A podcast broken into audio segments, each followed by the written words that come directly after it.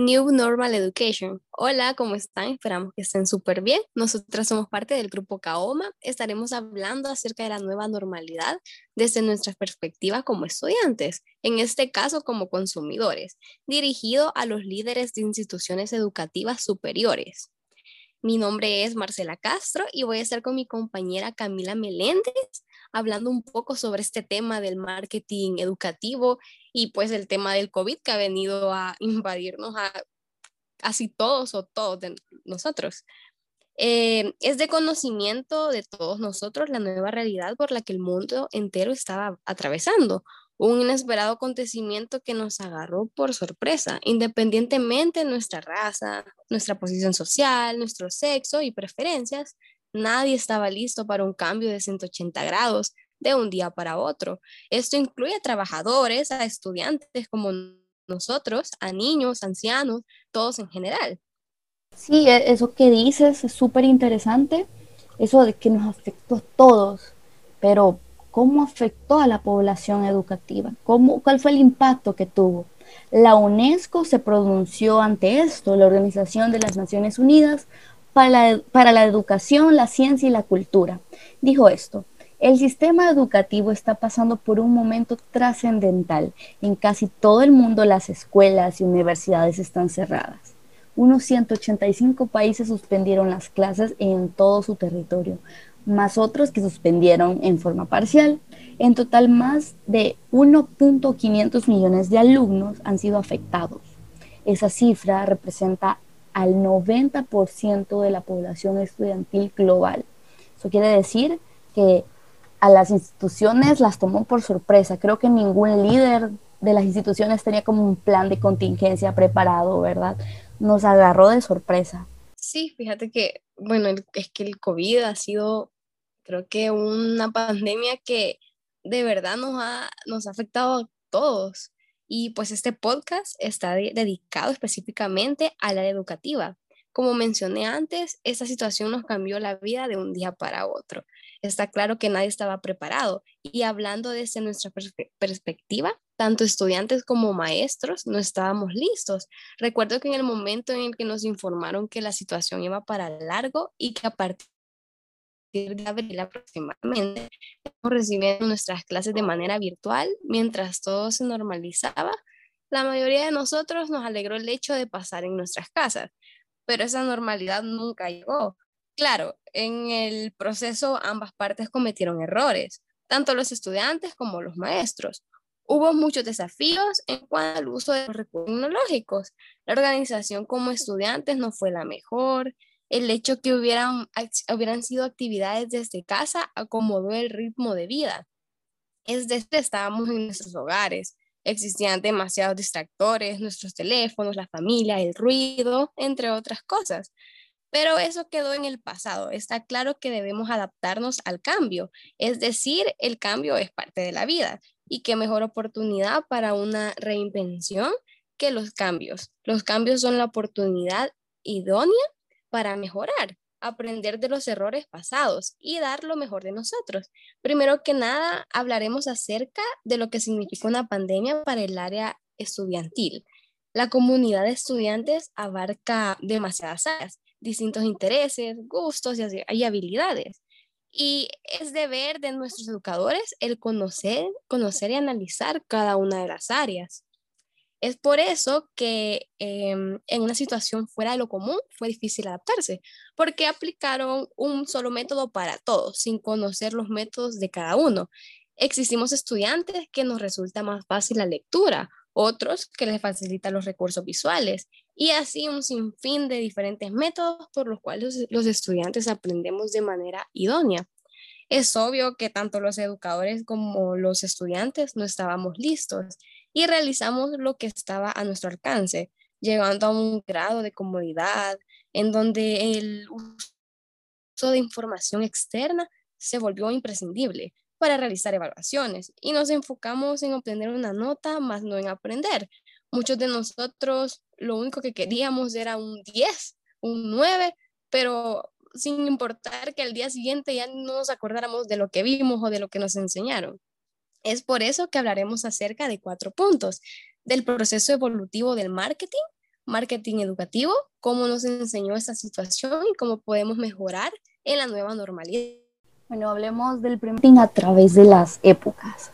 En el libro del comportamiento del consumidor de Leon Schiffman y Leslie Canuck encontramos una clasificación de las distintas orientaciones que se dieron para llegar al concepto de marketing que, que conocemos en la actualidad.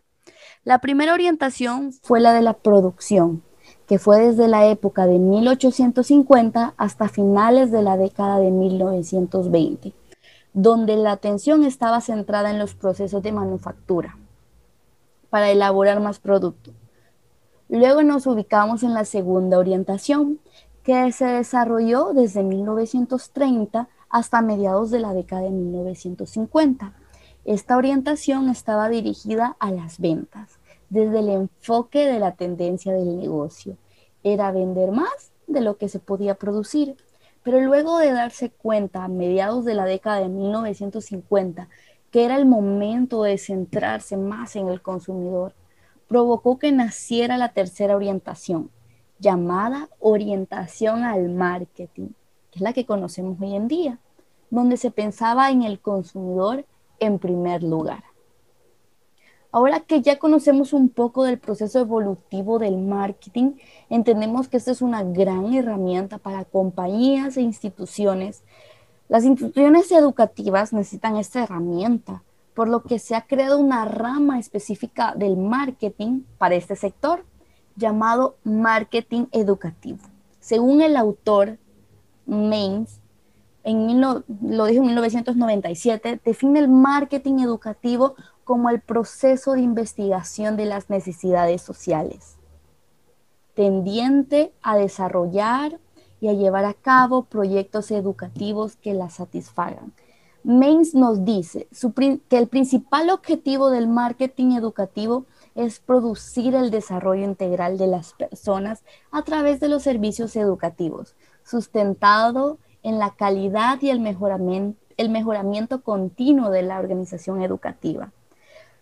Si nos vamos al pasado, las instituciones educativas se han caracterizado por ser muy, muy estrictas, por aplicar métodos que hoy en día nos resultan imposibles de imaginar.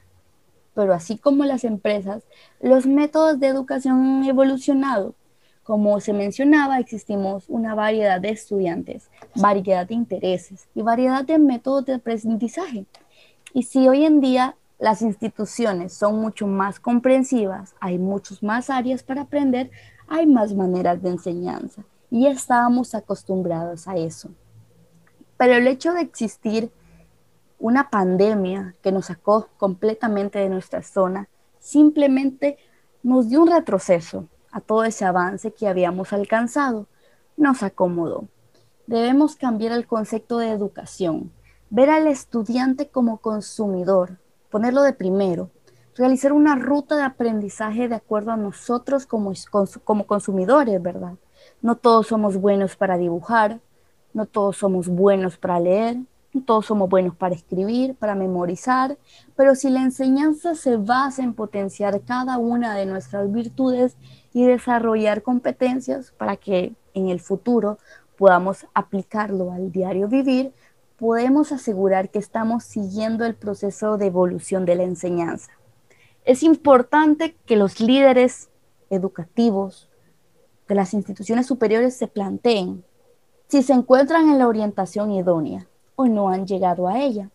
Es importante que siempre piensen sobre las necesidades del, del consumidor del estudiante y no solo en la de vender, producir un servicio, que en este caso sería la educación. Bueno, y como segundo punto tenemos la importancia de la tecnología en el New Normal. Nosotros como sociedad tenemos una ventaja en la época en la que nos encontramos. Como la tecnología nos ha permitido estar en contacto de una manera innovadora, pues más aún cuando se nos prohibió mantener contacto con otros para protección nuestra. La tecnología nos permitió sentirnos acompañados en la distancia en la que estábamos. Una pandemia que haya ocurrido en una época diferente se hubiera manejado de manera diferente también, hubiera tenido un rumbo distinto. Podemos comparar la época antigua con la actual como el avance tecnológico nos ha beneficiado, pero también nos ha acomodado como personas. Muchas veces ponemos como prioridad a los recursos tecnológicos que realiza una investigación, una investigación eh, por nuestros medios. Por ejemplo, para nosotros los estudiantes nos resulta mucho más cómodo poner en el buscador un tema y copiar y pegar lo que encontremos y realizar la entrega y listo, así lo dejamos. Cuando en las épocas anteriores los estudiantes debían realizar una investigación exhaustiva, seleccionar información de acuerdo a lo pedido, leer, hacer investigaciones de campo, entre otros. Es ahí donde, nos, donde se aportaba el aprendizaje. Es ahí donde los estudiantes ponían en práctica sus conocimientos. Entonces, podemos analizar que en definitiva el cambio es bueno, siempre y cuando nosotros sepamos aprovechar los recursos, sacar los mayores beneficios que podamos, sin dejar de lado la importancia de aprender. Los educadores necesitan conocer eso. No es el hecho de dejar una evaluación, es el hecho de obtener cierta nota para aprobar la materia. Se trata de aprender, se trata de que en el futuro nosotros como estudiantes sepamos qué es lo que estamos haciendo, sepamos qué es eh, lo que debemos hacer en situaciones para las que estudiamos nuestra, toda nuestra juventud.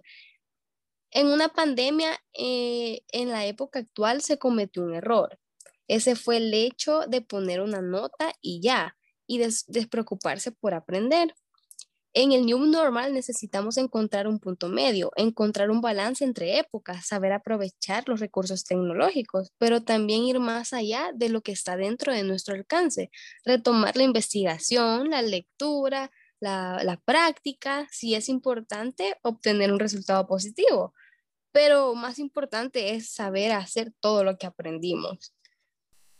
Correcto, todo eso resulta bastante interesante.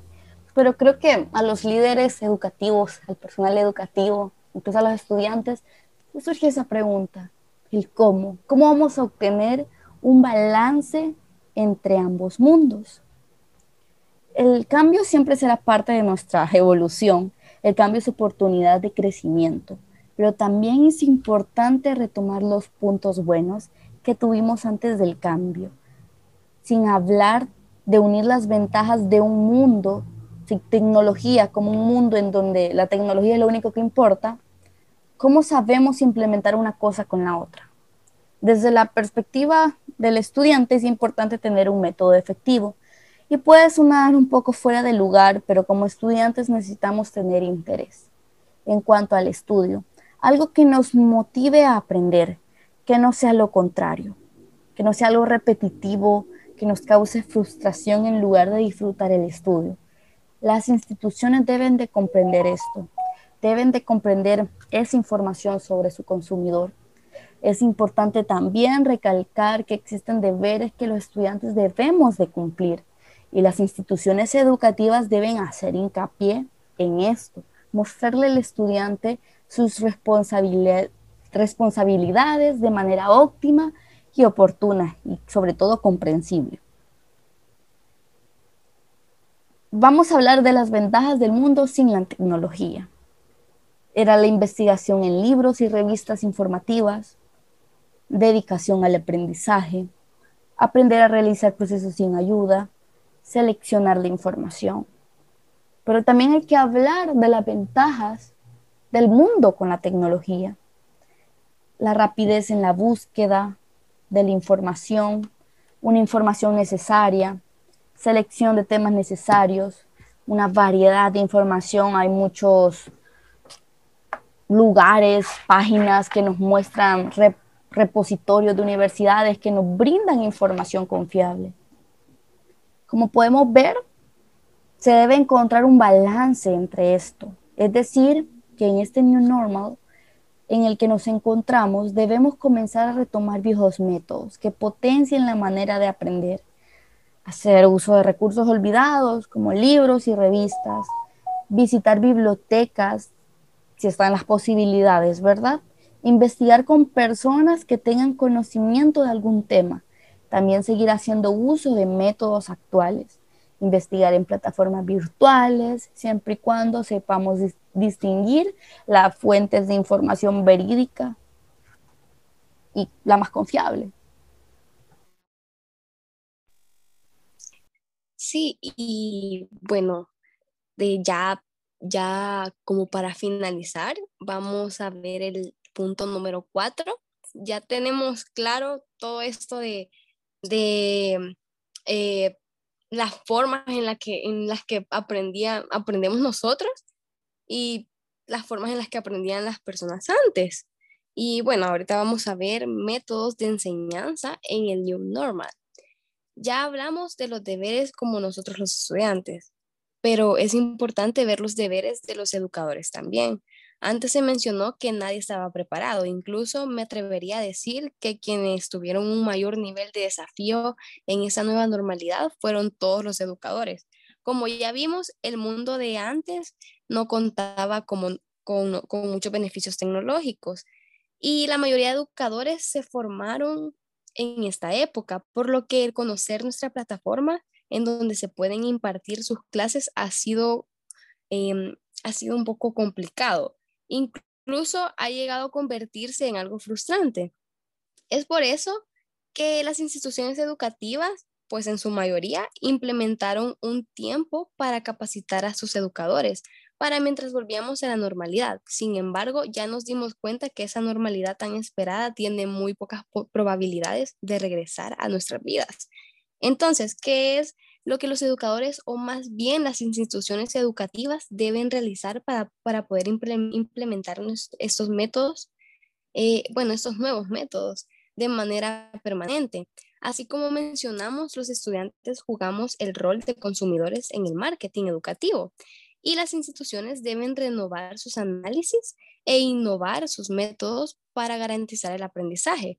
Por ejemplo, si nos encontramos desde nuestras casas, nuestro ambiente cambia totalmente. Existen demasiados distractores que nos impiden concentrarnos en lo importante y necesitamos nuevos métodos para poder estar al, al pendiente de nuestras clases, realizar clases interactivas, que aseguren que nuestra atención está en la clase y no en otras cosas.